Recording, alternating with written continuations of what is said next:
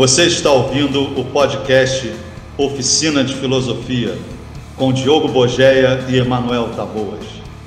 Fala pessoal, fala Emanuel, tudo bem com você, cara? Pô, muito bom estar aqui mais uma vez para a gente gravar mais um episódio do podcast Oficina de Filosofia. Em primeiro lugar, cara, eu quero muito agradecer todo mundo que está vindo lá no arroba Oficina de Filosofia no Instagram, comentando, todo mundo que está seguindo a gente, todo mundo que está acompanhando o podcast. É muito bom para a gente, a gente fala isso toda vez, mas é porque é verdade. Tem sido uma experiência sensacional, assim, muito fora de tudo que a gente estava acostumado a fazer. Realmente gente se reunir aqui semanalmente, gravar um episódio, falar sobre aquilo que a gente quer falar, da maneira que a gente quer falar e ver que tantas pessoas estão se sentindo tocadas na sua existência por aquilo que a gente está falando, ver que tanta gente está se comovendo com as questões existenciais que a gente traz aqui, que a gente trata com tanta verdade, com tanta sinceridade, sem muitos rodeios, sem fazer uma parada técnica que seja chata, mas fazendo a parada que a gente quer fazer. Isso é muito maneiro, cara. Então a gente gente quer muito agradecer todo mundo que está seguindo a gente, que está acompanhando. E pedimos aí, continuem seguindo, continuem mandando seus comentários lá no arroba Oficina de Filosofia. E vamos compartilhar, né, pessoal? Compartilhar de graça. Manda aí para a galera que vocês acham que podem gostar do podcast. Ou então manda também para aquele seu amigo, seu parente, bolsominion, chato pra caramba, só para irritar ele. Ele não manda as coisas para te irritar? Você manda o nosso podcast só para irritar ele também.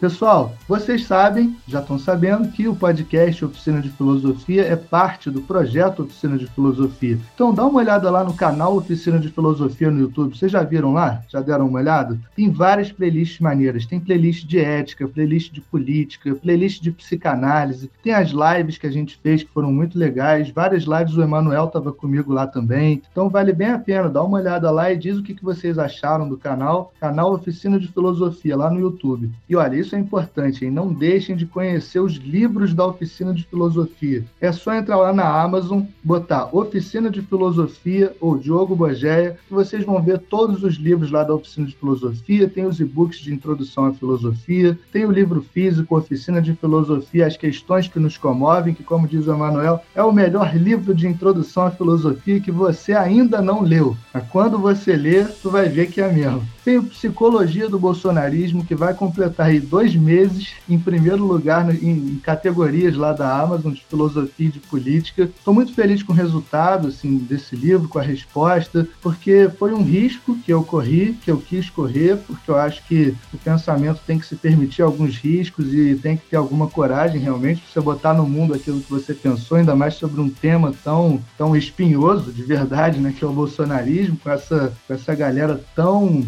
inflamada, tão fanática que gira em torno do bolsonarismo. Então foi ali uma tentativa de compreensão desse movimento, nem, nem é tanto ficar criticando, batendo, é tentar realmente compreender de maneira psicanalítica, né, com uma abordagem psicanalítica, esse fenômeno estranhíssimo que é o bolsonarismo e tentar entender que, que todo mundo tem a ver com isso, como é que isso pega a gente pela, por certos mecanismos assim da mente que são sinistros. Então dá uma olhada lá também no Psicologia do Bolsonarismo. Bom, sem mais delongas, Emanuel, meu querido amigo, vamos para o nosso tema de hoje. O nosso tema de hoje é um tema um pouco mais sério, né? um pouco mais grave. É um tema que, ao mesmo tempo, também não tem ninguém que não seja comovido por ele. Não tem ninguém que não tenha sido tocado em algum momento da vida por esse tema. Não tem ninguém que não que, passe indiferente a esse tema. Ainda mais agora, no momento, estamos aí vivendo, né? Esse, esse, contexto de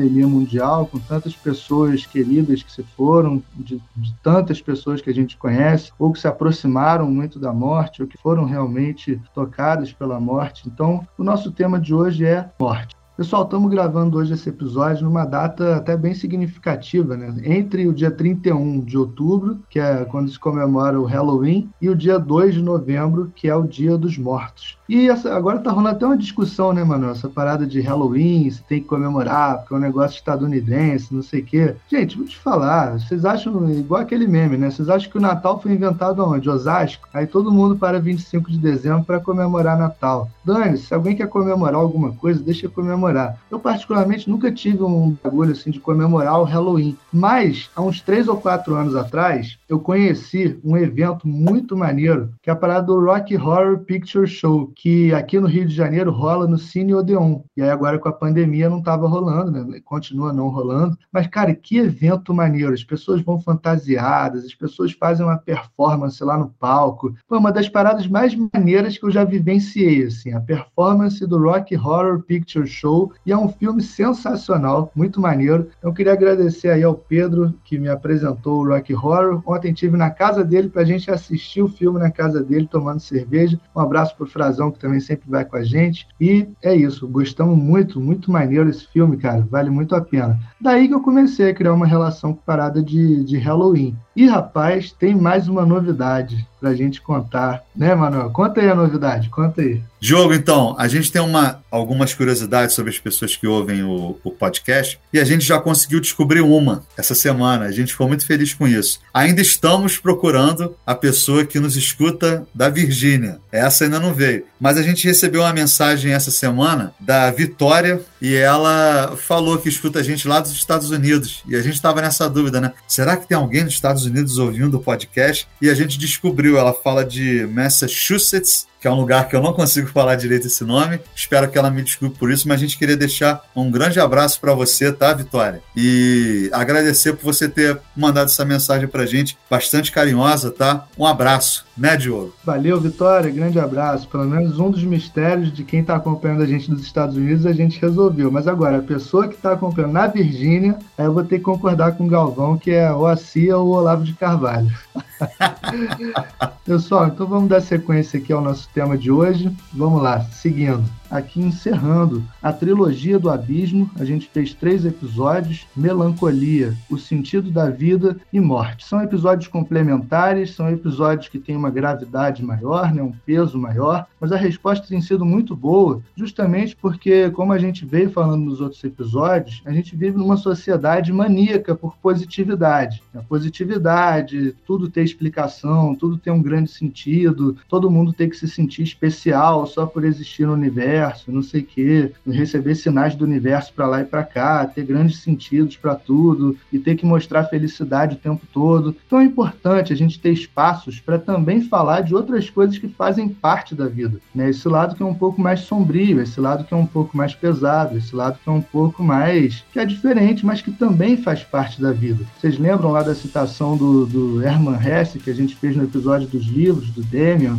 É isso, né? Não é só cultivar um lado da luz, da clareza, da felicidade, da alegria, da bondade. Tem todo esse outro lado da vida que compõe as tintas que fazem a nossa vida uma obra de arte singular. Então vale a pena falar desses temas. E a morte também é um tema que tem uma longa história dentro da filosofia, desde a antiguidade até a contemporaneidade. Vários filósofos trataram da morte como um tema central da filosofia. E hoje a gente vai trazer aqui uma discussão sobre a morte. Meu querido amigo Emanuel, o que, que você começaria, um tema tão difícil assim, como é que você começa a falar sobre esse tema, a morte?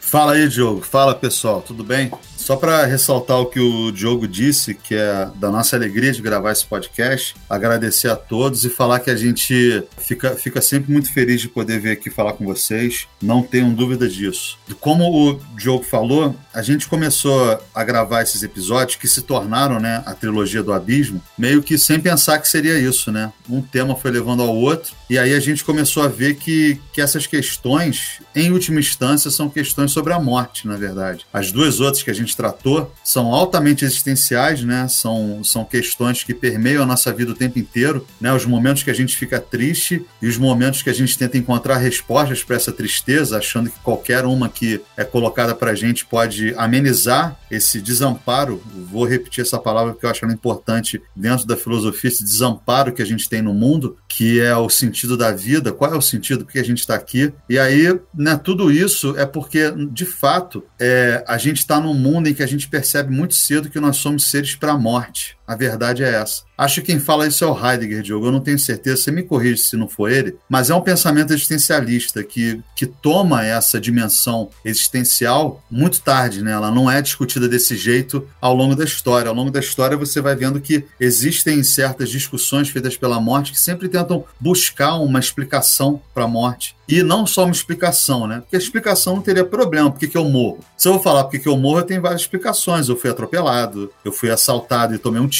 eu caí de algum lugar. A morte tem uma explicação. O que deixa a gente angustiado de verdade mesmo é a gente ter uma vida que é toda feita de sentidos, né? Toda feita de, de coisas que a gente se importa, coisas que nos completam em vários momentos. Isso a gente não pode negar também, né? Assim, que vários momentos na nossa vida, as ações que a gente tem, os encontros que a gente faz, nos completam. Isso gera uma esperança de que a gente não acaba. Uma esperança de que, assim, é, não é possível que seja tão bom a gente ter uma vida dessa, nesse sentido, né, dos encontros. Nem tudo é bom na vida, como a gente já colocou aqui, mas certas coisas trazem essa esperança de que ela não vai acabar. A gente, até certo ponto da vida, se acha imortal, a verdade é essa. A gente não acredita de fato que a morte exista. Ela existe sempre no outro. Então, a primeira questão que a gente tem com a morte é que ela é uma coisa que não é um, uma afetação nossa direta. É uma afetação que a gente tem de maneira indireta, porque a gente sente a morte através dos outros. A gente sente a morte através de quem morreu. Logicamente que aí entra aquela questão, ninguém nunca voltou para dizer para a gente como que é morrer, como que é a morte. Então é um misto de reconhecimento de que acontece com a gente, mas ao mesmo tempo tem aquela questão de que como será? Aquela angústia que a gente vai sentir, aquela ansiedade daquele último segundo. Eu sempre pensei a morte assim, aquele último segundo em que você vai estar sozinho e as luzes se apagam. Esse momento é um pouco desesperador às vezes.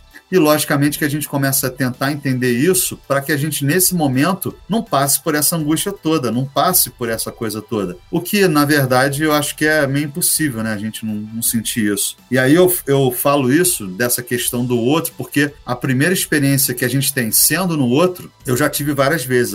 Acredito que você também já teve algumas vezes na sua vida e que muita gente aqui já teve, e principalmente, como você disse, nesse momento em que a gente está nessa. em que a morte nos ronda o tempo tempo inteiro, nunca teve tão próximo de mim, pelo menos de uma maneira tão intensa, a morte me rodeando, né? A morte estando presente no ar que eu respiro. Isso é muito doido. Nunca imaginei passar por isso ainda vivo, né? De você ter medo de respirar perto de alguém ou de respirar em alguns lugares, porque isso poderia te levar à morte. Porque assim, eu tenho a morte de um assalto, eu tenho a morte de um acidente, eu tenho a morte de andando de carro e bater. Essas mortes, elas saem daquele lugar do absurdo completo das coisas e entram na normalidade, fazem parte da tua rotina. Agora, quando vem uma coisa nova, igual a pandemia, que é o que? A morte está sendo jogada na tua frente o tempo inteiro, jogada, está sendo atirada na tua frente. É um jeito diferente de lidar. E a gente deve ter passado por isso, eu suponho que algumas pessoas passaram, e nunca é um momento fácil. Mas, além disso, a gente tem algumas experiências na vida que mostram pra gente como é a morte. A primeira que eu me lembro de verdade, assim, Diogo, que eu não,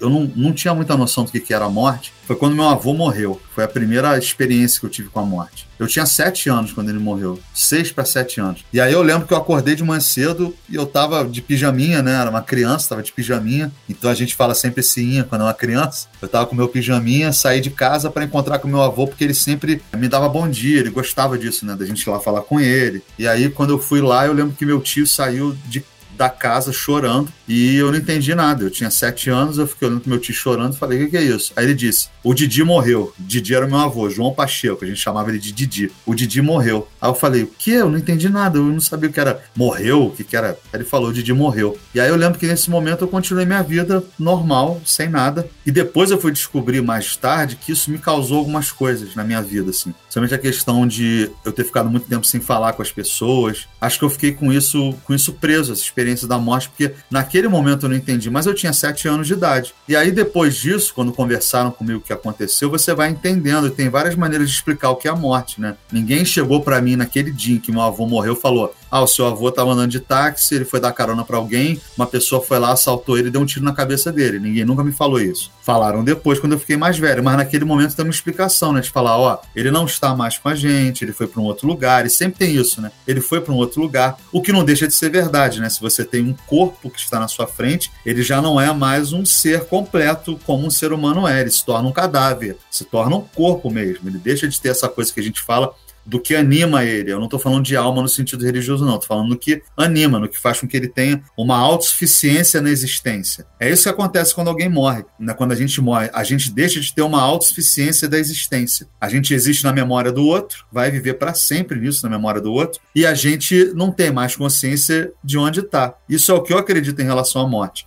E aí eu lembro que essa que depois durante a vida isso se torna uma coisa que faz parte. E é a parte mais bonita que eu acho sobre a morte é quando ela se torna parte da própria vida. Isso é a coisa mais interessante, é quando, por exemplo, você começa a ver a morte não como algo ruim, não como algo que você deve evitar o tempo inteiro, assim. A gente evita, logicamente, eu não vou subir num prédio bêbado e falar assim, vou ficar aqui porque eu não tenho que evitar a morte, não é isso que eu tô falando. Mas esse pensamento sobre a morte, que a gente às vezes coloca tanto para depois, assim, de pensar, exatamente porque a gente vai achando certos subterfúgios durante a nossa existência que anestesiam isso, anestesiam isso e o pior, assim, o que eu acho pior, nesse não entendimento de que a morte faz parte da tua existência, porque nós somos seres para a morte, na primeira respiração que a gente tem no mundo, a gente começou a ter uma contagem regressiva, seja de uma maneira necessária, né, que será o envelhecimento, ou seja de uma maneira contingente, que vai ser um acidente, alguma coisa que aconteça. Mas esse conceito da morte, ele, ele foi, foi retirado da gente como parte da vida. Porque exatamente a gente começou a tentar achar tanta explicação porque acontece depois da morte para se sentir seguro, que a gente inventou o mundo da fantasia, Diogo. Eu vejo assim. E eu acho que esse mundo da fantasia é um pouco cruel com a gente, porque ele retira, às vezes, a possibilidade da gente se colocar para a vida na, de, em toda a intensidade que ela requer da gente. Ou seja, se você for pensar, quase todos os mundos além morte são aqueles que requerem sacrifícios na vida, sacrifícios que te retiram da própria possibilidade de existência que você tem, de uma maneira total. Eu não estou falando que é para fazer tudo na vida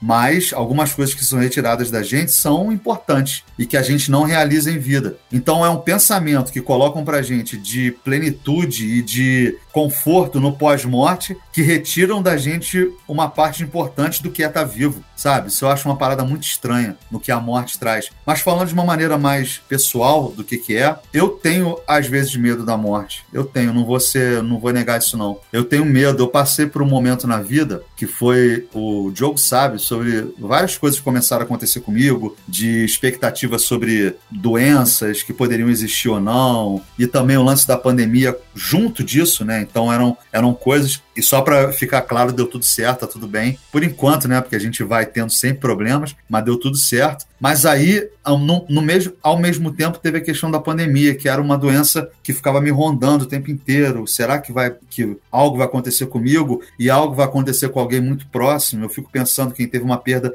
é, extremamente próxima, assim, o quanto deve ter sido sofrido isso. Mas eu comecei a pensar muito o que seria morrer, Diogo, nessa pandemia. Eu fiquei pensando exatamente assim: o que, que vai acontecer comigo quando eu morrer? E eu juro para você, eu não me senti tentado de uma maneira muito grande mas de, de vez em quando eu pensava no que, que seria o pós-morte, no que, que seria a dor que eu sentiria morrendo e no que, que seria a minha vida durante um tempo, pensando nisso depois de ter passado por essa experiência na pandemia. Como que eu encararia a morte? Como é que eu veria essa questão da morte? Será que eu seria o cara que iria dar vazão, tipo aquele filme O Sim Senhor, falar sim a tudo na minha vida? Será que eu seria o contrário? Eu seria o cara que iria me retrair para não correr nenhum risco de que a morte se aproximasse mais, mais de mim assim? Eu fiquei pensando pensando que não adianta nenhum dos dois pensamentos. A verdade é essa, ela tá ali e como eu disse, no momento em que a gente respira, a primeira o primeiro ar que a gente retira e traz para dentro da gente é um, um, cronômetro que começa a acontecer. E acho que esse pensamento em relação à morte, não sei, Diogo, eu, eu, eu não tenho uma ideia muito definida do, do que seria a morte. Eu só tenho essas sensações que eu tive pensando nela. Acho que é o jeito mais honesto que eu tenho para falar sobre a morte. Mas tem coisas que me levam a acreditar de que tudo que me dizem como explicação para me sentir melhor é uma mentira. Isso eu tenho quase assim, certo para mim, de que as coisas que me dizem para me sentir melhor em relação à morte não chegam aos pés do que eu já senti sozinho em relação a ela, sabe? Isso é uma coisa que me leva a ter muito, muito carinho. É estranho falar isso, mas muito carinho por todo o processo que vai me levar à morte. Sabe, essa coisa de abraçar as coisas que eu gosto mesmo e,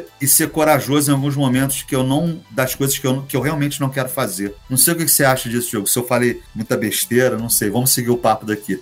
Cara, é foda, porque a morte é tipo um spoiler gigante que vem desde o início da vida, né? Assim, se a vida fosse um filme, acho que eu já falei isso em algum momento, assim, se a vida fosse um filme, seria um filme muito ruim, porque é um filme que já vem com o spoiler do último capítulo, do último episódio, dado desde muito cedo. Muito cedo a gente descobre que a morte é inevitável, a morte é inescapável, a morte vai acontecer. E curiosamente, a gente tende a viver como se não soubesse disso. Já notou? a gente vai vivendo assim como se não soubesse que vai morrer. E vai adiando as coisas, vai deixando para depois, vai se vendendo barato no teatro social, não sei o quê. Só que, pô, tem, tem isso, né? Quando, quando os existencialistas falam da morte, quando Heidegger fala do ser para a morte, é porque se a gente vai morrer, isso é um chamado para a gente assumir aquilo que a gente quer fazer com a nossa vida. Se a gente vai morrer, isso dá o tom da singularidade absoluta da nossa vida. Ninguém pode morrer pela gente. Né? Ah, pode entrar na frente da bala por você, mas tá bom, mas quem morreu foi o outro, né? E você não morreu. A morte tem esse traço de ser absolutamente singular, né? E ela faz, ela, ela encerra um percurso que ele também é absolutamente singular, justamente porque ele acaba. A gente tem uma vida, a gente tem uma oportunidade de existir, tem uma, uma, uma vez só. Esse Diogo e esse Emanuel vão ter essa singularidade existente aqui. Por mais que a gente acredite, tem gente que acredita né, em reencarnação e não sei o quê, mesmo essas pessoas, elas falam de uma outra vida, né? Ah, vai voltar numa outra vida, não sei o quê, mas essa vida aqui, desse jeito, com essas circunstâncias exatas, é só uma vez. E, cara, eu lembro muito bem quando eu conheci a morte, no sentido de ver assim a morte, saber que ela existe de uma maneira mais próxima, porque até então, na infância, eu já tinha, obviamente, ouvido notícia de celebridade que morre, pessoas né, que morrem. Não, não tem como não ter notícia nenhuma sobre a morte. Até em, em série, filme, desenho, alguém morre, tem essa notícia. Eu lembro que eu era muito criança, eu gostava de acordar cedo e assistir aqueles, aqueles seriados japoneses, tipo Changeman, Jaspion, Giban. E eu lembro até hoje, dois momentos traumáticos. Não era nem disso que eu ia falar, mas só falando dessas paradas de série, de filme que a gente vê. Eu lembro num episódio que o Giban morreu, cara. Eu fiquei triste pra caramba, assim. Teve um outro lá do, do Cybercop, que o Cybercop vermelho morreu, tristaço, tal, bolado. Mas isso, assim, é meio distante ainda, né? Porque são personagens, são séries, são desenhos. Mas eu vou te contar uma coisa. Eu lembro muito vivamente de uma vez que eu tinha uns 7 ou 8 anos e meu pai me levou para uma roda de samba.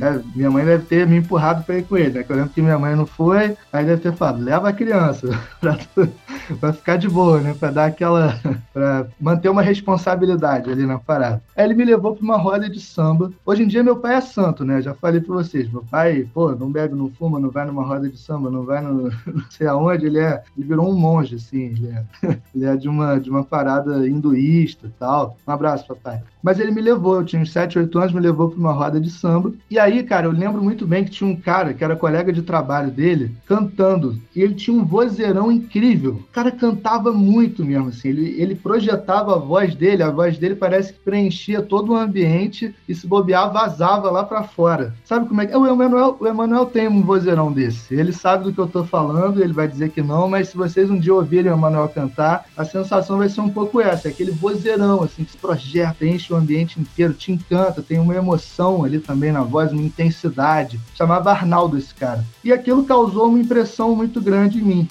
Nossa, que incrível né, parada. E uns dois meses depois, muito pouco tempo depois, estava lá num dia em casa, um café da manhã, e meu pai estava meio bolado. Aí ele recebeu a notícia, recebeu um telefonema, recebeu a notícia que esse Arnaldo tinha morrido. O cara morreu. Dois meses depois ele falou: Poxa, lembro do Arnaldo, não sei o quê, aquele cara que estava cantando. Pô, claro, lembro. Ele disse, morreu. Aí eu, mas como que ele morreu? O cara estava construindo uma casa na região dos lagos, aqui no Rio de Janeiro, e a casa caiu todinha em cima dele. Caiu em cima dele e da esposa que estava grávida. E ele morreu. Cara, isso gerou uma impressão em mim tão forte, tanto que eu nunca esqueci disso. Eu nunca esqueci. Parece que foi a primeira experiência real da morte de alguém real que eu vi perto de mim, ainda mais que tinha me causado uma impressão de tanto tanta potência, tanta vivacidade e de uma maneira tão abrupta, tão trágica, né? Assim, do nada. Isso, isso me marcou. Isso me marcou profundamente no sentido de desenvolver uma consciência da morte. Tipo, caraca, a gente vai morrer, né? Vai ter morte. Eu vou morrer um dia.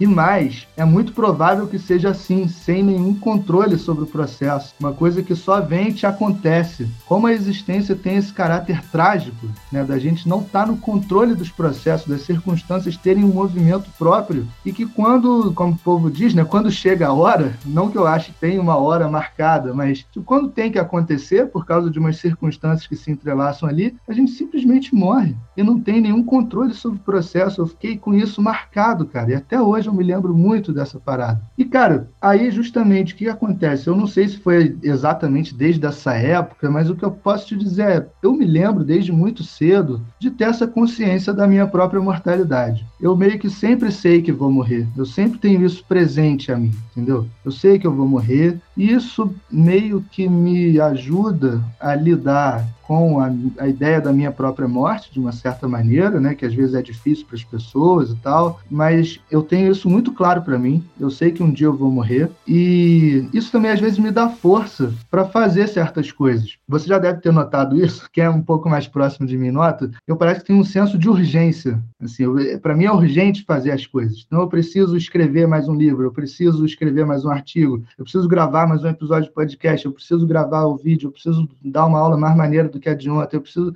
Tem uma coisa assim que não para, que é uma inquietação que não para. Eu preciso fazer coisas o tempo todo. E isso está um pouco ligado na minha cabeça a essa consciência muito vívida da morte que eu tenho. Eu sei que eu vou morrer, então eu não tenho muito tempo para perder, sabe? É uma parada estranha, mas que funciona meio assim. E tirando esse cara, né, eu tive duas outras experiências e aí diferentes, porque com pessoas realmente muito próximas, muito queridas. Uma foi o meu tio e a outra foi meu avô. Pessoas que, nossa, eu amava mesmo muito e que morreram e foram de duas maneiras muito diferentes. O meu tio foi num infarto fulminante, ele estava dirigindo o carro dele, teve um infarto e eu lembro até hoje da ligação que a gente recebeu em casa, minha tia com aquela voz embargada, chorando, falando que meu tio tinha morrido. E a sensação é assim, é do mundo cair, né? É um abismo, é uma coisa assim, um negócio que atravessa o peito, um vazio, um frio, um quente, não sei que atravessa o peito, te deixa sem chão totalmente. Eu não conseguia acreditar, fiquei em desespero, meu tio tinha morrido. E a outra,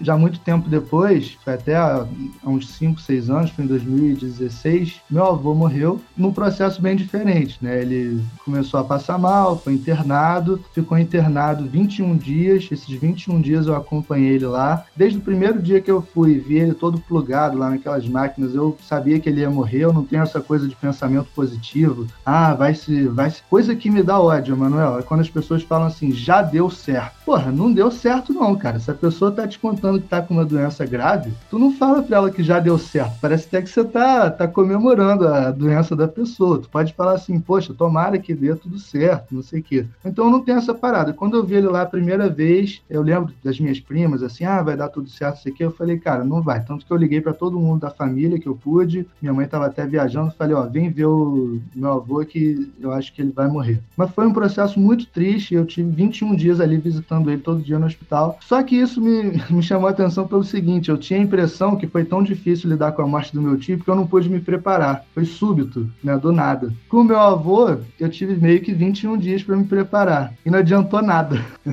não adiantou absolutamente nada. Eu sofri da mesma maneira. Até hoje eu tenho aqui guardado comigo as últimas palavras cruzadas que ele deixou incompletas, porque ele gostava muito de fazer palavra cruzada. Nunca, nunca tive coragem de jogar fora, tá aqui guardado na minha mochila. E fiquei com essa sensação, refletindo sobre os casos, né, que parece que a gente nunca está preparado para a morte, pelo menos dos outros, das pessoas próximas, das pessoas. Não, não vai ter um caso assim, né, de uma preparação, de estar preparado. É sempre uma experiência excessiva, que excede as nossas possibilidades de lidar com ela. Uma experiência traumática, uma experiência que não tem muito uma racionalização em torno dela. Né? O teatro até tenta se reapropriar dessa experiência teatralizar a morte, aí tem todo o enterro, tem ritual, tem não sei o quê, tem um monte de gente dizendo o que, que acontece depois, mas parece que ela é sempre assim, e não, tem como representar, né? não tem como descrever, não tem como explicar direito, não, não cabe na nossa possibilidade de lidar com a coisa, ela excede, é sinistro, traumática nesse sentido. Pô, eu queria, queria continuar essa conversa aí, mano, de repente você me contar o que, que você já acreditou sobre a morte, o que, que você, se você acha que acontece alguma coisa depois, como é que, que, que você está pensando hoje,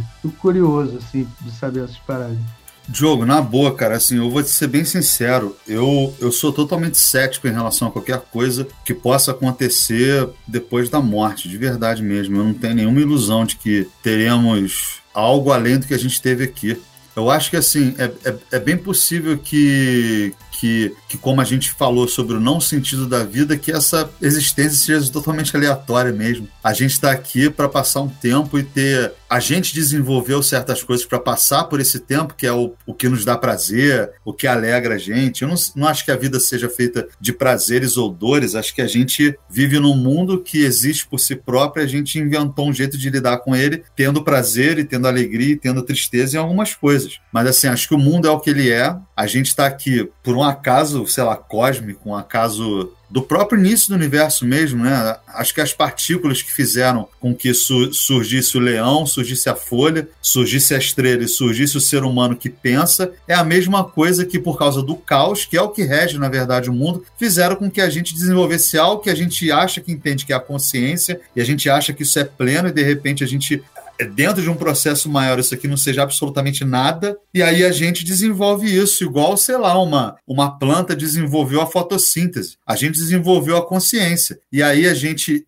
né, teve essa capacidade, por causa da formação da nossa mente, de inventar as coisas. Eu acho genial isso que a gente discute, que Inclusive, estou passando isso para os alunos do ensino médio, está dando muita discussão maneira, que o que diferencia o ser humano dos outros animais não é a razão, é a imaginação, a capacidade de imaginar as coisas. E isso é um acaso da existência. Só que a gente entrou num ponto em que a gente tem consciência de si mesmo. Esse é o problema. Eu não acho que o leão lide com a morte do mesmo jeito que a gente lida. Na verdade, se ele fosse lidar mesmo, duvido que ele entraria em alguma briga com outro leão maior que ele. Eu não faço isso. Se eu vejo um cara maior que eu, eu saio correndo. Por quê? Porque eu sei que existe a possibilidade de, mesmo por acidente, o cara me matar ali. Então eu vou sair fora. Eu tenho consciência das minhas ações. Só que eu acho de uma. É muito pedante o que a gente faz de achar que por isso a gente tem um destino diferente das outras coisas do universo. Gente tem um destino diferente. Parece que o, que o universo é algo para os para os que não chegaram lá ainda, e nós já chegamos num processo evolutivo em que a gente descobriu qual é a verdade, ou seja, a gente inventou uma verdade aí, que tem um criador, tem essa coisa toda, aí a gente acha que tem uma recompensa por isso, sabe? Ter descoberto. É aquela mesma história que a gente falou sobre, sobre o Hegel, né? Que ele descobriu que a Alemanha é o último estágio da evolução humana, da cultura. Pô, mas que maneiro, né? Ele descobriu, ele inventou isso, eu tenho que acreditar. Não, não é assim que a coisa funciona. Eu preciso ver como é que o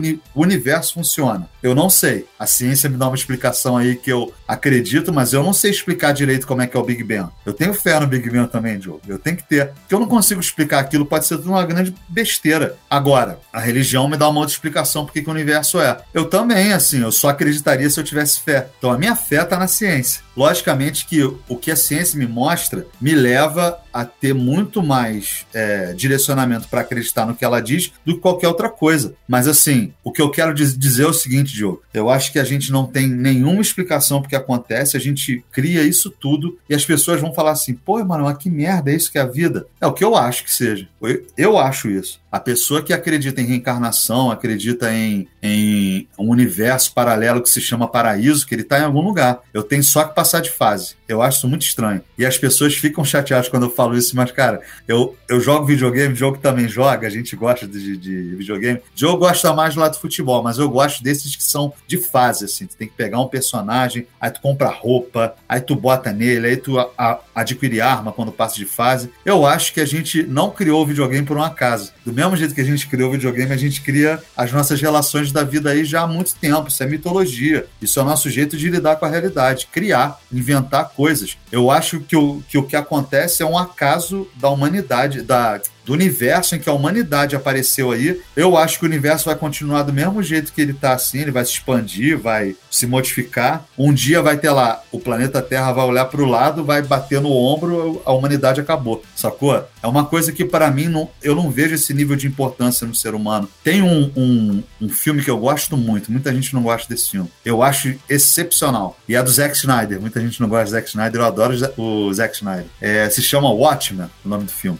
E tem um personagem no Watchmen que se chama Doutor Manhattan. E as pessoas ficam incrédulas com as coisas que ele fala. No filme e na HQ também, né? Na, na revista. Que o Doutor Manhattan fala assim, cara, do mesmo jeito que vocês olham para as formigas e não entendem qual a importância que elas dão para as coisas que elas têm, carregar uma folha, você vai lá e pisa nela. Eu que. E aí eu, vale a pena explicar um pouquinho do Dr. Manhattan. O Dr. Manhattan era um cientista que entrou numa, numa câmara lá e se tornou um deus. Ele consegue manipular a matéria, consegue manipular tudo. Então ele se tornou algo muito diferente do que a humanidade é, porque ele consegue ver o todo. Vendo o todo, ele fala: a humanidade é superestimada. Ele fala isso no filme. Vocês se superestimam porque vocês não olham o universo do jeito que eu olho e eu olho o universo olhando para vocês do mesmo jeito que vocês olham para formiga. Eu não entendo por que, que vocês amam. Eu não entendo por que, que vocês trabalham. Ele, ele perdeu essa consciência, essa proximidade das coisas. Por quê? Porque ele se tornou um deus e ele vê o universo como o universo realmente é. Um monte de acaso em que as pessoas escolhem as coisas e, logicamente, dentro desse universo que a gente criou, o medo da morte é uma coisa totalmente natural a gente ter. Ninguém está tirando isso nessa fala que a gente está fazendo aqui. A gente está tentando entender por que, que a morte ela é tão mistificada às vezes. Mistificada mesmo, eu acho, Diogo. Sabe assim, não o processo, porque assim, você sofreu com seu tio, eu sofri com a minha avó, eu sofri com meu avô, eu sofri com todo mundo que morreu e que eu gostava. Mas eu não sofro quando, de fato, eu não, não sofro quando alguém morre em outro lugar do mundo que eu não conheço, que eu não tenho nenhuma referência. Eu não sofro. O sofrimento da morte genuíno seria se por cada vida eu sofresse e isso levaria com que eu tivesse um mundo muito diferente. Por, por isso que eu acho que é uma, uma hipocrisia essa preocupação da morte, às vezes, que a gente tem. Não sei se tu entende isso, Diogo, assim, a gente, e principalmente nessa coisa de que os meus, aqueles que acreditam no que eu acredito, eles estão certos no que vai acontecer com eles depois da morte. As outras pessoas eu nem me identifico de fato, assim. Sabe, eu acho que no fundo, cara, a gente tem medo da morte porque a gente tem medo do que acontece com a gente em relação à morte. Aí a gente fica pensando nisso, sabe? Como é que vai ser? Se eu vou sofrer? O que, que vai ter depois? Porque se a gente se preocupasse mesmo com a morte, a gente daria mais valor à vida. E à vida de cada um, não só a minha vida. Isso é egoísmo também, sabe? Se a gente for falar abertamente sobre o que, que é a morte, a gente tem que pensar em vida. O que, que é vida? E a gente não pensa nisso, a gente não quer saber de verdade se a pessoa morreu de fome. A gente só não quer que isso incomode a gente. Sabe qual é? Aí esse lado é que me deixa um pouco irritado, jogo, sobre o que, que é a morte, assim, o que, que é essa visão. E, logicamente, que a gente vai ter um monte de filosofia falando disso, um monte de processo histórico que fala sobre a morte, a importância. A gente vai ter os nossos casos familiares, mas isso, para mim, tá tudo dentro dessa invenção que a gente cria. E eu não tô falando que eu não vou deixar de sofrer por cada pessoa que eu amo quando ela morrer, não faz parte do processo. O que eu estou querendo dizer é o seguinte: é que a gente valoriza, é, a gente fala sobre a morte tanto como se ela não existisse e a gente só dá um, uma atenção especial em relação à vida, que é o processo que nos leva à morte quando ela nos afeta pessoalmente. Que a gente não está de fato se importando com a morte de todos, assim, a gente não está. Você vê o caso dessa pandemia, o ponto de um cara chegar e falar que morte era uma, era uma coisa que ele não era coveiro, lembra? Ele falou disso. Ah, eu não sou coveiro. 3 mil pessoas morrendo por dia, o cara que é o chefe da nação fala isso. Beleza. Aí a gente vai trazendo, a gente não se importa de fato com quem tá morrendo do nosso lado, Diogo. Inclusive, a gente quer que os outros morram quando eles vão contra as nossas ideias. Isso que eu acho que é o mais louco em relação à morte. Então, para mim, assim, a morte é mais um processo que existe na vida. Acho que isso não vai mudar muito no decorrer do que eu for ter de experiências com a morte. E aí, o que, que acontece? É, ou você se deixa levar por crenças, e aí você acredita que depois da morte vai ter alguma coisa, ou você realmente encara que a morte é um processo como qualquer outro da vida. Só que, como você disse muito bem, esse processo acontece uma vez só, por mais que você acredite na vida após a morte. E eu realmente acho isso tudo uma grande, vou falar aqui, acho uma grande besteira. Essa crença no pós-morte, essa crença que você vai ter uma salvação como se passasse de fase no videogame. Eu acho que isso é só uma invenção que a gente criou para conseguir passar por certos momentos com esperança. Que na verdade, cara, Diogo, assim, vou ser bem sincero, cara. Se eu for falar sobre esses sentimentos que estão todos ligados à esperança, essa coisa, sabe, da gratidão, de tá tudo bem, é sobre isso, tá tudo bem, o que a gente já discutiu, são coisas que para mim não fazem mais o menor sentido. Eu gosto da realidade. Eu gosto do maluco que chega na rua, vê um cara passando frio, dá o casaco dele. Eu gosto do maluco que chega, alguém né, pede uma ajuda, ele vê lá e ajuda o cara. Inclusive essas ajudas, né, que a gente dá às vezes, que é para manter a consciência limpa, isso também me afeta mais não. Mas o cara realmente que tá vendo o outro com frio ali, dá um casaco e vai embora e segue a vida dele, e ninguém nem sabe disso, nem sabe que ele fez isso. Sabe, essa metáfora de dar o casaco eu acho bem maneira, porque é algo que, que qualquer pessoa pode fazer para se identificar de formas diferentes do que aquela que essas ideias sobre o pós-morte dizem pra gente, que é necessário que você faça isso para ter algo depois, para que seja aceito em tal lugar, sabe? Acho que a vida mostra pra gente como é que essa, vou botar entre aspas, né, essa caridade que eu acho que não é, é empatia, é diferente, é identificação, aquilo que você me disse um dia, se você encontra uma pessoa na rua que, que às vezes precisa, ou alguém que você conhece, fazer aquilo por pensar que você poderia ser aquela pessoa em qualquer outra situação, sabe? Eu acho um pensamento mais digno. Mas enfim, cara, não acredito em nada que tenha depois da morte. Acho que isso tudo é uma tentativa da gente de canalizar a nossa angústia em alguma coisa que nos dê esperança. Não tem problema nisso? Não tem, desde que o que eu tenho que defender não fale que o super-homem não pode beijar alguém do mesmo sexo na boca. Se, se eu tiver que seguir uma ideologia que fala isso para mim, eu não, não quero lidar com esse paraíso que estão me oferecendo, não, de verdade. É, tu sabe que eu acho curioso, porque eu converso com várias pessoas sobre isso, e muitas muito inteligentes e tal, mas elas falam em geral assim: não é possível que seja só isso, não é possível que não tenha nada mais. Só que, na verdade, é, né? É muito possível que seja só isso que na verdade não tenha nada mais, por causa do que você falou. O processo de existirem seres humanos é o processo de uma evolução que foi acontecendo por vários processos de adaptação e de mutações aleatórias que gerou uma espécie a partir de um descendente mamífero que é um descendente comum entre os macacos e essa espécie que desenvolveu a capacidade de fantasiar, de falar de coisas que não existem, de acreditar em coisas que não existem e começou a se chamar de de uma espécie humana que nem é animal e criar várias coisas em torno das suas fantasias, criou mundos em torno das suas fantasias, inclusive os mundos além, que vem muito justamente para tentar colocar um band-aid na ferida da existência. Viver é sofrido, a vida é feita de sofrimento. E às vezes a gente não tem força para encarar esses sofrimentos e vai criando, um, sabe, um sentido maior, criando um mundo além onde tudo vai se resolver, criando um ser supremo que estaria regendo tudo e fica com vai acreditando nessas coisas, até porque acreditar nessas coisas tem um lado que dá sentido ao, ao, nosso sofrimento, diz que a gente sofre por uma razão, porque depois tudo vai se resolver lá no mundo além, e também porque tem uma, um componente narcísico aí, né? Não, eu sou tão especial que a minha vida não pode ser só isso, a minha vida tem que continuar depois, tem que ter um sentido maior para ela. Na verdade, não, cara. Na verdade, a gente brotou aqui e tá aí. Agora, essa, esse para mim, a lucidez é um percurso. O que eu chamo de lucidez? Viver com o mínimo de ilusão possível. É a sua capacidade de encarar a realidade tal como ela se mostra, sem você acrescentar um monte de fantasia e se perder acreditando nessas fantasias. Essa capacidade de afirmar a realidade tal como ela é, em geral, ela tem uma certa crueza. A gente é obrigado,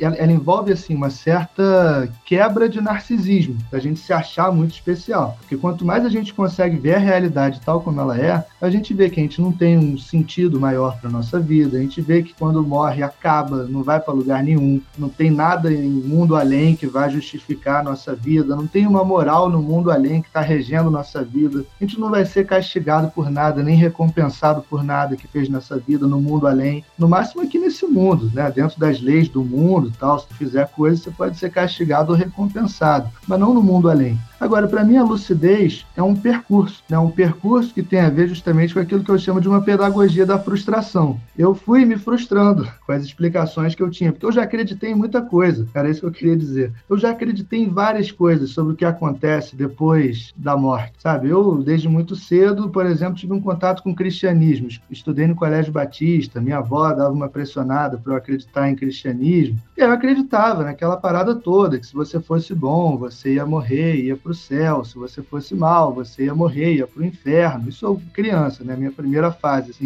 E aí eu fui achando que esse troço não fazia muito sentido por causa de outras coisas que eu fui questionando, né? Eu via que, por exemplo, nessa ordem, suposta ordem moral no mundo, que tem um Deus perfeito e bom, que recompensa tal coisa, castiga outra tal coisa, aí eu via, tipo, vou transpor para agora, tá? Se eu tivesse no nosso mundo de agora, o tipo de exercício que eu ia fazendo. Eu tô vendo aí os filhos do Bolsonaro serem uns filhos da puta e estando se dando bem. Tudo rico, tudo tranquilo. E tô vendo, por umas crianças lá na Síria que não fizeram porra nenhuma de mal para merecer um castigo e tem uma bomba explodindo na, ca na casa dela, tá ligado? Então, que Deus é esse? Que, que lógica é essa de castigo, de recompensa? Isso matou para mim, essas coisas foram matando para mim o cristianismo. Quando eu descobri a Inquisição, então, e toda a sujeirada da igreja lá na quinta série, pô, que o vizinho podia falar que o outro não ia à missa, que uma mulher preparava um chá de erva para curar uma dor de estômago, era considerada bruxa e era queimada viva na praça, e a galera cristã toda ali, ah, isso aí para mim matou o cristianismo. Aí veio o hinduísmo dos meus pais, né? Quando eu tinha 12 anos, eles se tornaram hinduístas. Então acreditei por bastante tempo em coisa de reencarnação. Só que depois eu fui vendo o que é em mim que pode reencarnar. Se eu sou um composto de circunstâncias, essas circunstâncias que estão aqui agora, eu sou o resultado do entrelaçamento das circunstâncias físicas e químicas que compõem esse corpo, das circunstâncias políticas e sociais que compõem esse local, das circunstâncias culturais, simbólicas, dessa língua que eu falo, das expressões que vão se imprimindo na minha mente de maneira que vão moldando um certo jeito de falar e certos temas que vão me interessando mais. Eu sou o resultado do percurso de estudo que eu fiz nessa vida que foi imprimindo para mim certos interesses, certos saberes. Eu sou o resultado das relações que eu estabeleci com as pessoas, com as instituições, com os meus amigos, com os meus inimigos, com a minha, com a minha esposa, com as pessoas que eu amei, com as pessoas que eu detestei, tudo com os meus mestres, com os meus ídolos. Tudo isso vai compondo uma singularidade, sendo que isso, essa singularidade, ela é o efeito dessas relações e ela não tem como reencarnar, não tem o que reencarnar. Eu não acredito em alma, não tem uma alma que está pronta desde o início. Eu sou um Diogo de verdade que está lá desde o início dentro de mim, na minha cabeça, no meu peito, não sei o que. Não. Eu sou o efeito dessa rede de circunstâncias de todos os tipos que se entrelaçaram dessa maneira. Logo, não tem nada para reencarnar. Isso é só uma organização, né? um sistema. Uma vez que essa organização se deteriora, se quebra, o sistema se desintegra. E os meus átomos continuam aí pelo mundo, eu, os, meus, né, os meus restos vão virar alimento para os vermes e para e as plantas que vão crescer ali em cima dele no cemitério. E as coisas que eu escrevi vão ficar por aí, muitas ideias que passaram por mim vão continuar influenciando as pessoas. Muitas pessoas que gostavam de mim, a relação afetiva que eu tive com elas vai continuar influenciando elas para sempre, mas eu tenho plena consciência hoje de que eu, no dia que eu morrer, acabou, acabou. Eu, para mim, eu para os outros até continuo. Eles vão continuar tendo ideia do que eu sou, de quem eu, não, não, coisas que eu fiz por eles, para eles, né? contra eles. Vai ter gente que vai me odiar até o fim da vida, tudo bem. Mas eu, para mim, não vou ser mais nada. Acabou completamente. E eu, eu fico chateado, mano. Eu entendo, né? A gente tenta entender as pessoas. Ah, criarem coisas para amenizar o seu sofrimento, então achar que vai para lá, que vai para cá, que vai para não sei aonde, tudo bem. Eu fico chateado de verdade é com esses mafiosos que usam do sofrimento das pessoas para dizer que um parente delas veio aqui conversar com ele, entendeu? Escreve uma carta e fala que é isso, fala que é aquilo. Isso eu acho muita sacanagem. Acho muita sacanagem, assim como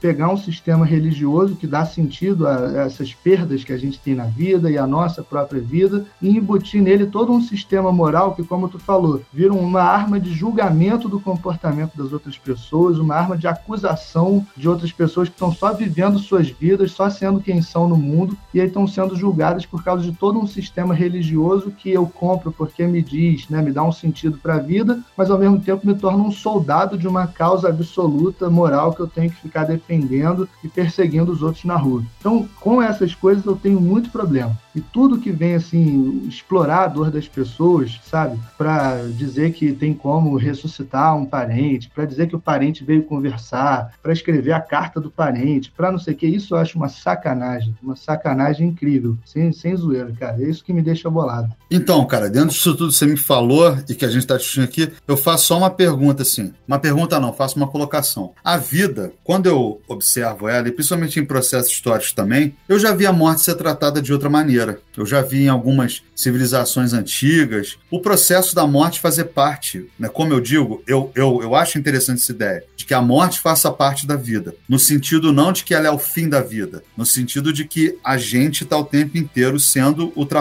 pela ideia da morte. E entender que ela faz parte de um processo que eu não tenho controle. Principalmente, é ingênuo acreditar que se eu acredito em alguma história inventada, isso me garante o não sofrimento de ter que passar pela morte. Eu tenho que passar por ela de algum jeito. Eu passo naquele último instante que eu vou ter lá sobre a morte, eu sei que eu posso sofrer, eu, eu posso sentir dor, eu posso um monte de coisa. Agora, o que a gente não quer sentir de fato é essa coisa de não ter mais as circunstâncias que fazem a gente ser quem a gente é. Então a gente transporta essas circunstâncias todas para um além-mundo. A gente transporta tudo isso falando assim: num outro mundo a gente vai ser igual a gente é aqui, só que a gente não vai ter mais a possibilidade da morte, a gente vai ser eterno, a gente vai reencarnar. Você quer coisa mais sedutora do que a reencarnação? Além de ser um processo infinito, ele te dá todas as vezes chances de você se redimir do que você fez aqui. E outra coisa também, a pergunta que eu faço, inclusive concordo plenamente contigo, essas questões da morte serem usadas para acabar com as pessoas, acabar mesmo, tipo fazer com que a pessoa se sinta culpada e dê dinheiro e seja abusada por um cara igual aquele João de Deus, porque assim, as pessoas esquecem, meu irmão, são seres humanos que estão lidando com coisas que,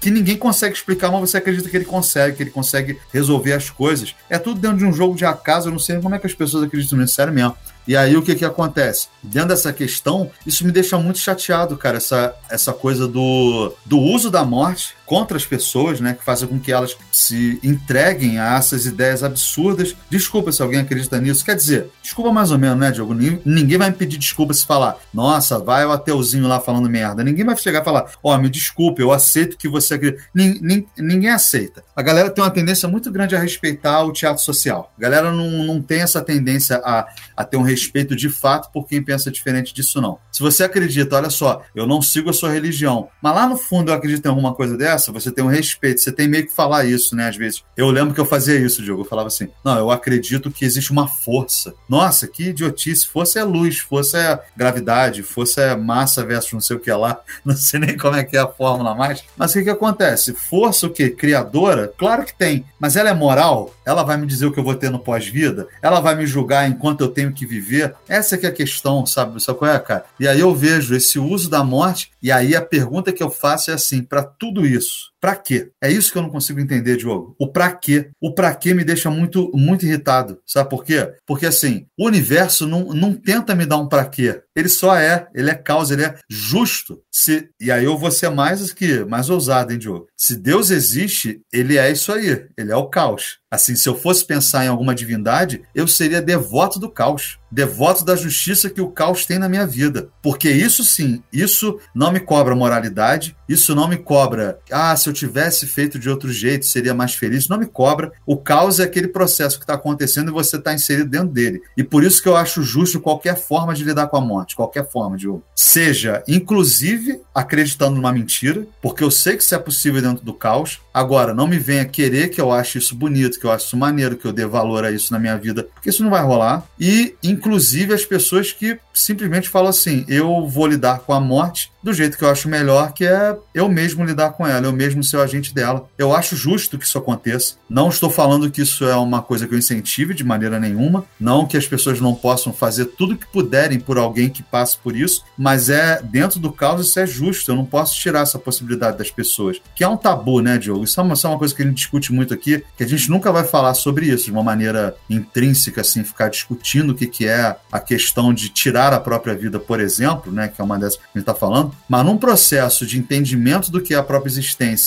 e do que a morte simboliza para cada um, é justo que a gente lide com isso como uma possibilidade e não que trate isso como algo que nunca deva ser discutido. Entende? Acho até por não ter uma discussão em relação a isso que pessoas sofrem quando estão nesse processo sabe? Porque a gente prefere que elas acreditem que quem fica vai sofrer muito e ela tem que pensar nisso antes, que ela vai ser castigada se fizer isso, entende? Isso é uma injustiça com um processo que é singular. Eu acho isso, sabe, Joe? É uma injustiça com um processo que é singular. E, logicamente, qualquer coisa que eu crie para que isso seja mais amenizado, né? Essa relação com a morte, que assim, não existe um para quê para mim. Não existe um para quê. Existe um para quê depois das circunstâncias que você está em vida. Então, por exemplo, se algo faz sentido para você, isso é o para quê da minha vida e da minha morte. Se algo te traz uma, uma vida, né, uma possibilidade de você ser mais satisfeito dentro da tua vida, porque feliz ninguém nunca vai ser plenamente, isso é impossível. Isso, isso para mim é um motor que dá sentido às coisas. Agora existe um momento em que a pessoa pensa e fala assim, cara, não vejo, eu não, eu tenho que ser injusto com essa pessoa? Não, acho que não. Não sei, isso é um tema muito difícil de, de, de lidar, mas ele já passou várias vezes por mim, já passou várias vezes por muitas pessoas que eu, que eu, que eu conheço, e o que eu vejo não é o processo, o processo tem que ser entendido socialmente, tem que ser entendido como uma possibilidade, tem que deixar de ser um tabu, mas o que eu vejo mais é essa injustiça de cobrar do outro aquilo que ele não pode dar. E aí sim você interfere de uma maneira negativa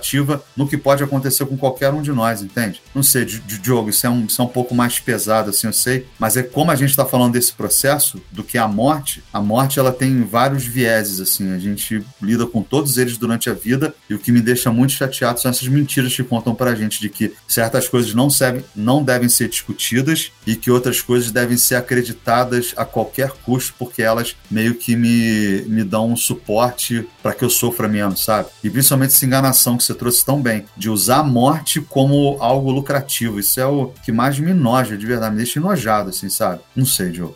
É, cara, isso que você falou é uma questão muito próxima de mim. Como eu te falei, desde muito cedo eu tenho uma consciência muito vívida da morte. Eu sei que eu vou morrer. E eu sou uma pessoa que há pelo menos há quase 20 anos, assim, eu luto com altos e baixos psíquicos, né? De maneira que, quando a gente está no, nos baixos mesmo, o pensamento da morte é muito frequente, é muito comum, né? Eu vivo nessa luta, tem essa coisa de, de sei lá, cara, é, é muito, é uma oscilação muito grande, um extremismo muito grande, um psiquismo realmente vai muito alto nos altos e muito baixo nos baixos. Então, esse pensamento da morte é frequente de toda maneira, né? Às vezes só como uma certeza que eu sei que vai acontecer, às vezes como uma coisa que fica assim, sabe, me seduzindo o pensamento da morte, mas de toda maneira, eu acho que pelo menos a consciência da morte, no sentido mesmo que os existencialistas falavam, cara, é assim, a gente vai morrer. Isso traz um certo senso de urgência para a gente assumir a nossa própria existência, entendeu? Eu acho muito curioso, como eu tenho esse negócio, eu acho muito curioso olhar para os lados e ver as pessoas assim vivendo como se não fossem morrer. Eu não consigo entender direito o que acontece, parece que fica fingindo que nunca vai morrer, entendeu? Então não pega e não, não, não se entrega a uma paixão, a uma coisa que querem de verdade, não se entregam uma produção artística que querem fazer de verdade, não se entregam àquela área do conhecimento ou da técnica, sei lá o que, uma profissão, um amor, um ódio, um troço, entendeu? Alguma coisa, faz alguma coisa com essa tua vida, a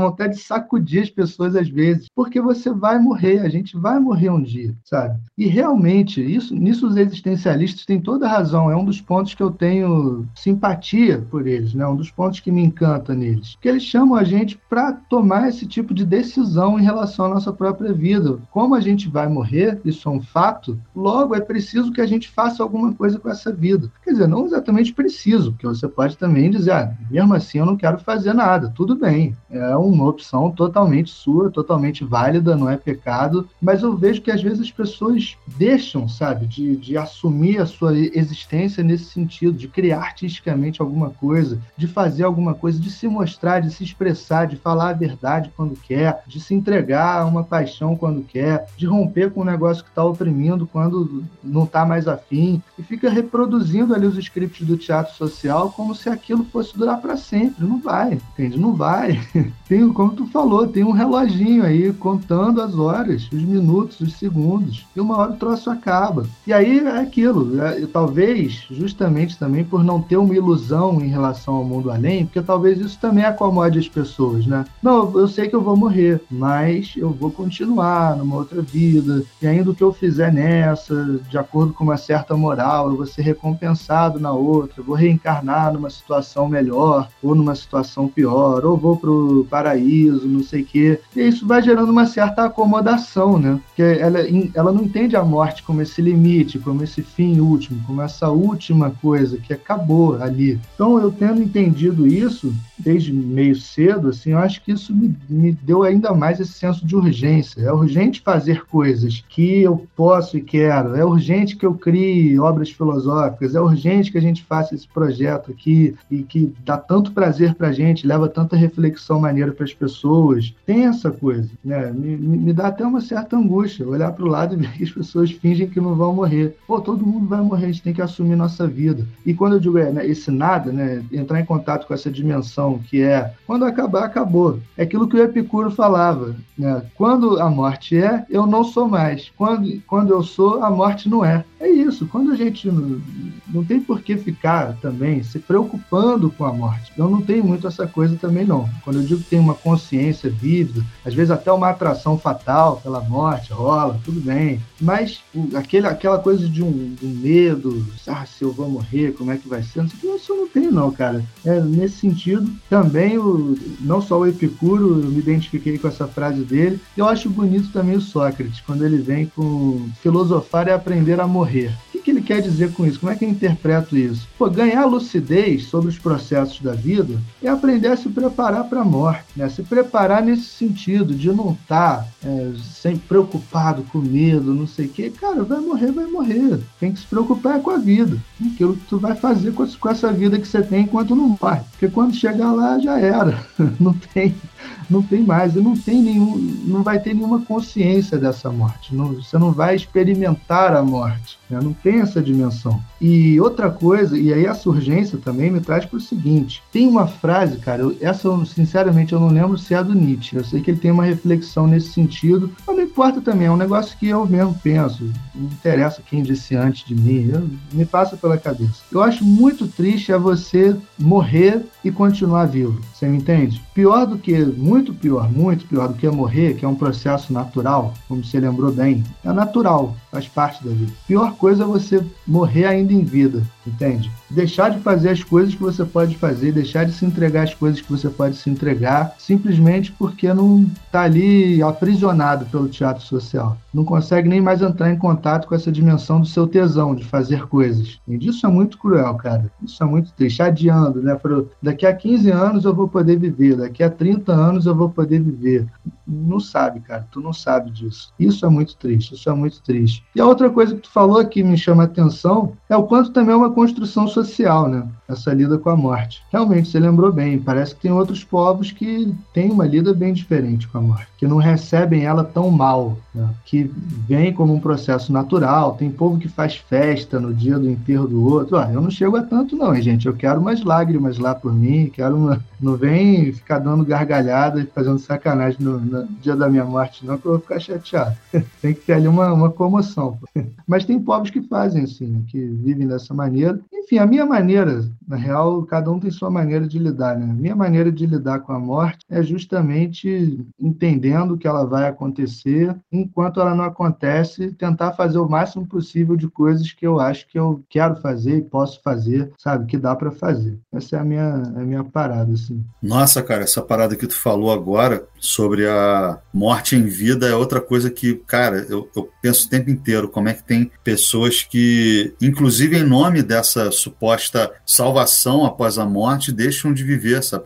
Se entregam a valores que nunca pensaram se eram realmente para elas isso é uma coisa que me bate muito, assim, quais são os valores que eu entrego e se eles são realmente para mim, assim, porque esse sopro que a gente tem, eu sei que fica um pouco piegas, assim, muita gente usa isso, mas é um sopro mesmo, sabe? A, a vida é uma respiração de algo maior. A minha vida eu vejo como uma respiração ali, mas tem um processo muito maior. Então, maior no sentido do caos, maior no sentido da composição do próprio universo e o meu tempo ele é muito curto, mas é muito curto mesmo, cara. Não tem nem tempo de respirar, na verdade. E aí, dentro desse processo, a gente se entrega a coisas que matam a gente em vida, matam a nossa potência, sabe? Essa morte da potência é o que mais me persegue, assim, porque em cada ato que eu tenho na vida, eu, ser bem egoísta agora, vamos usar como exemplo. Eu, que eu pensei um dia que eu não pudesse fazer e eu faço, eu tento ver por que, que eu sempre achei que eu não pudesse fazer. E aí eu vejo que são todos esses valores, sabe, que são colocados pra gente esperando que a gente siga um script, que esse script nos leve até um certo ponto à morte e que nos tragam algo diferente. Por que a gente tem tanto medo de ser quem a gente é, cara? Sabe? Exatamente por isso a gente tem medo não só do que acontece em vida, a gente tem medo de punições metafísicas, punições divinas. A gente tem medo dessas coisas no fundo mesmo. A gente tem essa coisa da a morte ser considerar é, ser,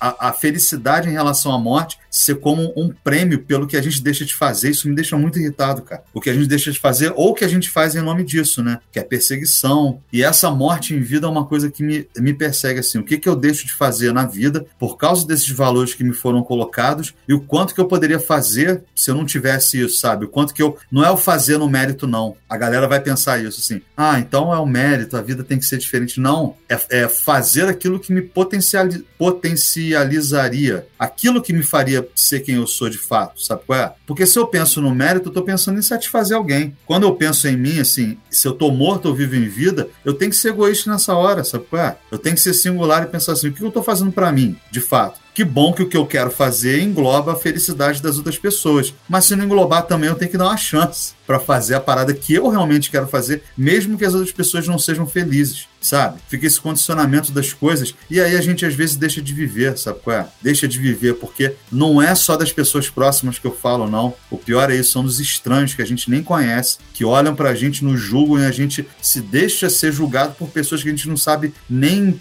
que sofrimento estão tendo ali naquele momento. Aí a gente olha e fala assim: ah, eu vou deixar de ser, porque senão eu vou atrapalhar aquela pessoa. E é isso que eu acho que você está falando sobre morte em vida. É quando você deixa de exercer a sua potencialidade, sabe? Deixa de ter, assim, o mundo inteiro à tua frente e você, por essas questões que todas elas estão ligadas à, à morte, principalmente estão ligadas ao julgamento, né? essa coisa do que a gente tem que fazer aqui para conseguir algo além, e que não seja isso, seja uma coisa ligada estritamente à morte, que sejam essas pequenas né, coisas que a gente tem de, de processo que a gente passa e a gente às vezes deixa de fazer porque alguém nunca vai achar tão bom o que eu estou fazendo, nunca vai achar tão certo. São pequenas mortes que você tem em vida. Você tem várias mortes durante a tua vida. Você tem mortes de amizades, morte de amor, amores, morte de trabalhos. Você tem morte. A vida é esse ciclo. Agora, tem uma que a gente não deveria deixar morrer de fato, que é essa possibilidade de ser quem a gente é, sabe? No mundo de fato. Porque no final das contas, quando a gente estiver naquele último suspiro, eu queria chegar nesse ponto e pensar assim: será que eu fiz o que os outros queriam ou fiz exatamente o que eu queria? Exatamente o que eu queria não vai dar para fazer, porque eu tenho circunstâncias externas que já me comandam. Eu não posso sair voando, nada disso. Eu tenho a gravidade, tem essas coisas. Mas dentro do que foi possível que eu escolhesse, e por mais errado que tenha sido a escolha perante essas paradas, que eu tenha feito exatamente o que naquele momento me trouxe vida, sabe? Não me levou para uma morte em vida me trouxe realmente um sentimento de vida, de me, me colocar perante as coisas. Porque a gente fez essa, essa trilogia do abismo, porque o Nietzsche fala isso, olhar para o abismo é perigoso, porque ele olha de volta para você. Nesse momento em que você olha para alguma coisa, seja, né, já que a gente está encerrando essa trilogia, seja o que é a tristeza, o que é essa melancolia que você passa, o que é o, o sentido da vida, as buscas que você tem para dar sentido à sua vida, e seja a morte, essas perguntas elas aparecem quando você realmente olha para o nada, olha né, para um lugar que não tem valor moral, que você retirou isso para julgar né, quem você é, você retirou essas crenças no além-mundo, as crenças nessa moral valorizada pelas religiões e por coisas que te trazem essa sedução né, de serem remédios existenciais e remédios para o pós-vida. Naquele momento em que você olha para o vazio e essa coisa do abismo olhar de volta, é, é, que você, na verdade, percebe o que, que eu sou de fato, o que, eu, o que, é a minha existência de, de fato, quem eu sou nesse mundo. É um procedimento muito, muito corajoso e muito difícil de lidar, porque essa, essa volta para o nada é uma identificação que acontece, sabe? Eu sou o nada e aquele abismo também é o nada. Como é que eu lido com isso? Não sei, Diogo, você fala muito bem sobre isso, sim, cara. Eu queria te ouvir sobre essa questão que a gente trouxe nesses três vídeos do que é olhar para esse abismo, de fato. Emanuel, eu acho que você falou muito bem agora em relação a essa morte em vida. E uma coisa que acho que pode ser um fechamento aqui para a nossa trilogia do abismo, que a gente fez melancolia, o sentido da vida e morte. Quando a gente encara o abismo da existência, incluindo né, essas sombras, incluindo a própria morte, que é inescapável, inevitável, e com, a, com o máximo de lucidez possível, no sentido de com menos ilusão possível em relação a esses temas, acho que a gente ganha a chance de repensar e reassumir a nossa própria existência, que não é exatamente o controle, ah, vou controlar a minha existência. Pelo contrário, às vezes é se entregar à sua existência. Você não está se entregando às circunstâncias da sua existência, porque você está tentando controlar o processo com base em ilusão metafísica, com base em ilusão religiosa, e tentando evitar o sofrimento, tentando, sabe, dar sentido maior a uma coisa que de repente não tem tanto sentido. Então não é, quando digo assumir a sua existência, não é assumir o controle, como as pessoas falam. Pelo contrário, é se entregar às circunstâncias da sua vida, é se entregar à criação artística daquilo que você quer criar, é se entregar às paixões que estão ali postas para você viver, é se entregar ao que está ali para você viver, com o máximo de, de lucidez e também intensidade, um equilíbrio, buscando, buscando né, um equilíbrio entre a intensidade e a lucidez. Mas o, o que eu acho fundamental né, que a gente possa se colocar essa questão do que a gente realmente quer fazer com a nossa vida, do que realmente é importante para a gente, de quando realmente são aqueles momentos em que a gente vai dizer não para o teatro social. Porque, como eu disse, a gente vai fazer muita concessão ao teatro social a vida inteira, não tem como escapar disso, não tem como, ah, não, eu sou muito autêntico, então eu só faço o que eu quero, não sei o quê. Isso também te leva para um caminho que às vezes você só está sendo infantil, chato, entendeu? Não tem isso. Tu não vai chegar no seu trabalho e começar a esculachar porque aquilo é uma mentira. Tu não vai bater na porta da igreja para ficar xingando a galera que tá lá dentro. Pô, cara, não a galera tá lá e pronto. Você não vai ficar, entendeu, discutindo um bagulho com alguém que não tá afim de ter aquela discussão. Não é assim. Mas é, é você poder assumir a sua existência de uma maneira que você tá realmente viver como se estivesse preparado a cada momento para morrer. Viver estando preparado para morrer. O que, que significa isso? Viver fazendo o máximo daquilo que você acha que pode e quer fazer. Viver se entregando o máximo à expressão da singularidade da sua existência. Viver se entregando ao máximo aquela atividade artística de criação da sua existência que você pode e quer se entregar, sabe? Isso é importante. Viver estando preparado para morrer. Porque Aí, cara, quando a morte vem, ela vem como uma companheira, né? Que um dia tinha que chegar mesmo, um dia tinha que vir, você vai embora com ela e pronto. Senão ela vem como uma usurpadora, né? Como uma coisa terrível, como uma, uma, inimiga terrível. Não é assim, né, cara? Não, não precisa ser assim. Quando a gente está tá fazendo aquilo que a gente sente que está fazendo, a gente está preparado, está preparado para morrer. Meu caro amigo Emanuel, é isso, cara, é sobre isso. Estamos aí chegando ao fim da trilogia do Abismo, com Melancolia, O Sentido da Vida e Morte. Três episódios muito fortes. A gente agradece muito a vocês por estarem aqui acompanhando com a gente. Convidamos vocês para vir lá no arroba Oficina de Filosofia no Instagram. Entra lá, gente, segue a gente, passa a página para os amigos de vocês, para os conhecidos de vocês. Deixa comentário lá para a gente. A gente recebeu muitos comentários, a gente está muito feliz por isso. A gente recebeu muitos comentários sobre esses dois últimos episódios, que realmente foram episódios fortes, realmente tocaram a vida das pessoas. Muitos comentários assim super existenciais sobre esses episódios. A gente ficou muito feliz com isso. Então, cheguem lá, manda direct pra gente, manda comentário nas postagens, da maneira que você quiser, mas comenta, fala pra gente o que você tá achando, tá gostando, como é que tá ouvindo, como é que tá batendo aí para vocês esses questionamentos que a gente está trazendo. E fiquem ligados aí no projeto, todo dia tem novidade lá no Instagram, arroba Oficina de Filosofia. Conheçam o canal do YouTube, Oficina de Filosofia, e conheçam os livros da Oficina de Filosofia. Tem os e-books e tem o livro físico Oficina de Filosofia, As Questões que Nos Comovem. Tudo lá na Amazon, só colocar Oficina de Filosofia que você encontra tudo. Pessoal, um grande abraço. Sigam com a gente que a gente segue com vocês. Valeu, pessoal. Valeu, pessoal.